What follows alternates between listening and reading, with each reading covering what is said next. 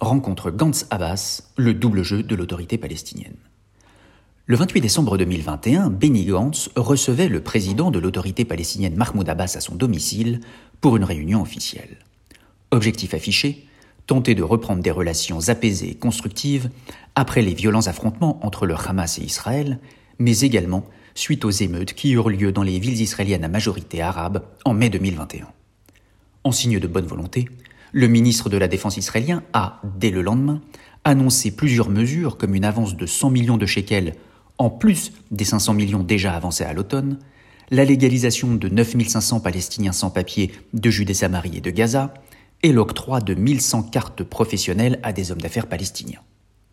De son côté, Mahmoud Abbas a lui aussi fait des annonces.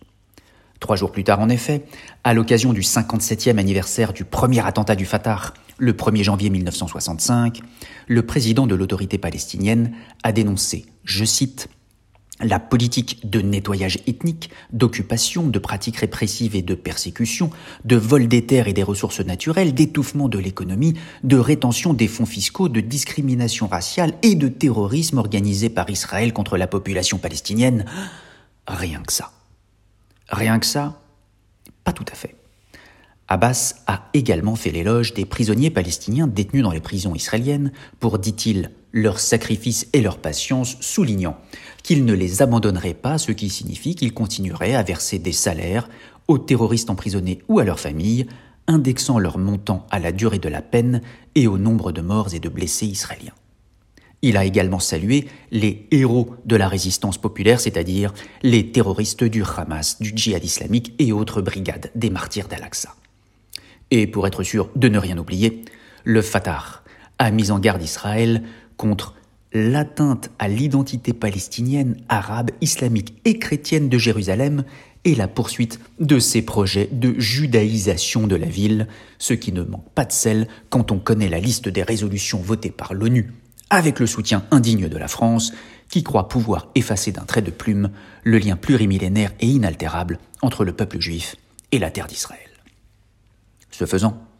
l'intelligentsia palestinienne a résumé en quelques jours et en quelques phrases 70 ans d'une politique obstinée et stérile. Du plan de la commission Peel en 1937 au plan Trump en 2020, en passant par le plan de partage de l'ONU en 1947, les négociations de Camp David II en 2000 et le plan Olmert en 2008, Israël a toujours accepté les propositions de paix. La Ligue arabe, puis les Palestiniens, eux, y ont toujours opposé une fin de non-recevoir. Et là encore, Force est de constater qu'aux mesures en faveur des Palestiniens annoncées par Benny Gantz, Mahmoud Abbas a répondu par des accusations grotesques de nettoyage ethnique, de persécution raciale et par le soutien renouvelé aux groupes terroristes.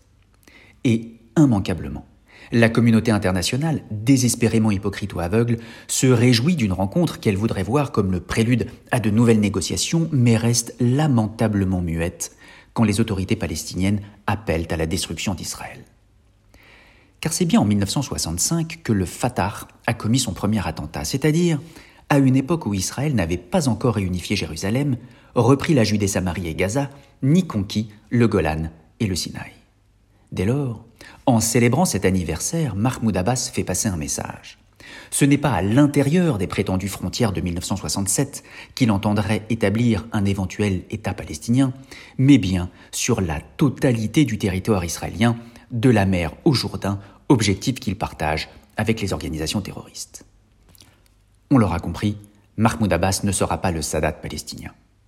Et en réalité, tant que l'autorité palestinienne continuera à être sous perfusion de l'aide internationale, tant que les dirigeants palestiniens du Fatah comme du Hamas continueront à inculquer à leur population la haine du juif, à tirer des missiles à partir de cours d'école et à soutenir financièrement les terroristes et les familles des soi-disant martyrs sans que la communauté internationale ne réagisse, il n'y a pas vraiment de raison pour que cela change.